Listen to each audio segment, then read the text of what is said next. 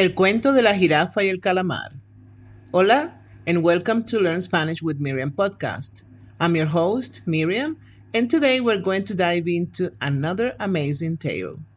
I'll share some fun anecdotes, some legends, and discuss cultural nuances. As always, I'll be asking some questions at the end to help you practice your listening skills. And don't worry, I've got you covered with a transcription, a translation, questions and answers, which you will find in the show notes, along with some other options. You can also subscribe to my podcast and help me continue to create more amazing stories like this one. Thanks for your support. Today, we're diving into a fascinating tale called El cuento de la jirafa y el calamar, the tale of a giraffe and the squid. It's a fantastic story filled with life lessons. Ready to jump in? Let's go. Vamos. En una tierra distante y misteriosa, separada por un gran río azul, vivían dos personajes peculiares. Una jirafa de cuello largo y porte regio llamada Gema y un calamar de mil colores que podía cambiar a su antojo, de nombre Inky. El río representaba el límite de su mundo, pero también era un escenario de desafíos y competencias. Gemma, con su cuello largo, podía llegar a la cima de los árboles más altos, masticando las hojas jugosas mientras miraba el horizonte con superioridad. Por otro lado, Inky vivía en las profundidades del río, nadando entre corrientes, siempre adaptable y siempre cambiante. Un día, durante uno de los festivales anuales de la Tierra, Gemma retó a Inky a una carrera. El desafío, llegar primero a la cima del Monte Brillante, que dominaba el paisaje y cuyo pico tocaba las nubes. Inky, mi amigo, no tienes posibilidad alguna de ganar, dijo Gemma con una sonrisa confiada. Mi cuello largo me permitirá alcanzar la cima mucho antes que tú. Pero si te hace sentir mejor, acepto tu derrota ahora. Inky sonrió. Sus colores vibraron con una mezcla de desafío y diversión. No subestimes al poder de la adaptabilidad, Gema. La carrera no se decide en la salida, sino en la meta.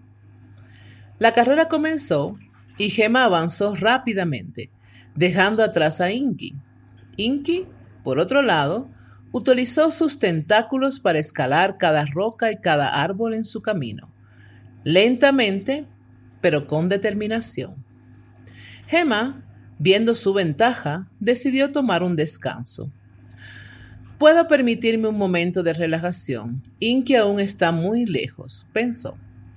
Durante ese tiempo, Inky continuó su ascenso.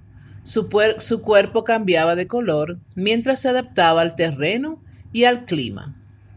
El día se volvió noche y Gemma se despertó sobresaltada.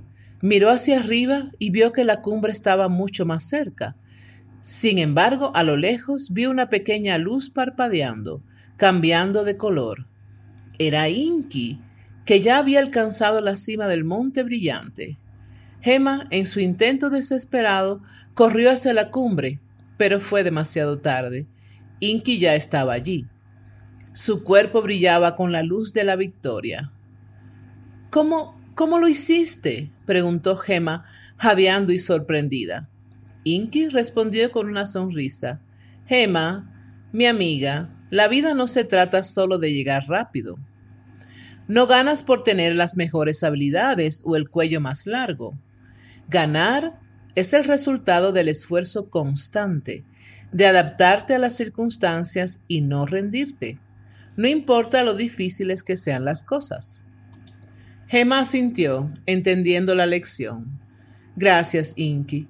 Me has enseñado algo valioso hoy. Así, en la cima del monte brillante, bajo un cielo estrellado, Gemma e Inky celebraron la final de la carrera.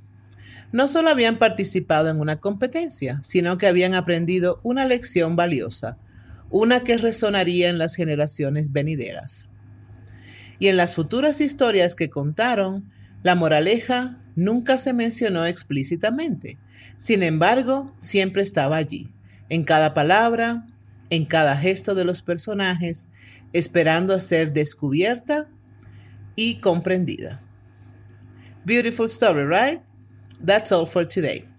Practice your answers, try repeating them out loud, and don't forget to check the translations and potential responses I've left for you. Any questions? Please leave them on my website, thoughtfulspanish.com. Stay tuned for more captivating stories to boost your Spanish skills. Hasta pronto, su amiga Miriam. Preguntas. 1. ¿Cómo se llaman los dos personajes principales de la historia y dónde viven? 2. ¿Por qué la jirafa Gemma estaba tan segura de que ganaría la carrera? 3. ¿Qué ventaja o habilidad tenía el calamar Inky que le ayudó en la carrera? 4. ¿Qué error cometió Gemma durante la carrera y cómo afectó el resultado? 5. ¿Cómo reaccionó Gemma al ver que Inky había ganado la carrera y qué lecciones aprendió? 6. Según la historia, ¿Qué factores determinan quién gana en la vida según el calamar Inky? Okay, if you've been enjoying these immersive language lessons and find yourself eager for more, please consider subscribing to Learn Spanish with Miriam podcast. Your support not only helps the podcast grow, but also ensures that you never miss out on a new episode. So click on that subscribe button and let's continue this fascinating journey of learning Spanish together. Thank you for your support. And now the possible answers, posibles respuestas. 1. Los dos personajes principales de la historia son una jirafa llamada Gemma y un calamar llamado Inky, quienes viven en una tierra dividida por un río azul. 2. Gemma estaba segura de que ganaría la carrera porque su cuello largo le permitía alcanzar las alturas con facilidad. 3. Inky tenía la habilidad de adaptarse a su entorno y la constancia de seguir adelante, sin importar los obstáculos que encontrara en su camino. 4. Gemma cometió el error de tomar un descanso durante la carrera, confiando demasiado en su ventaja inicial, lo que permitió a Inky superarla y llegar a la cumbre primero. 5. Gemma se sorprendió al ver que Inky había ganado la carrera y comprendió la importancia de la perseverancia, la adaptabilidad y el esfuerzo constante. Y 6. Según Inky, ganar en la vida no se trata de tener mejores habilidades innatas o de llegar más rápido, sino de hacer un esfuerzo constante, adaptarse a las circunstancias y no rendirse. If you want more practice, check the show notes. I have more options there. See you next time. Bye.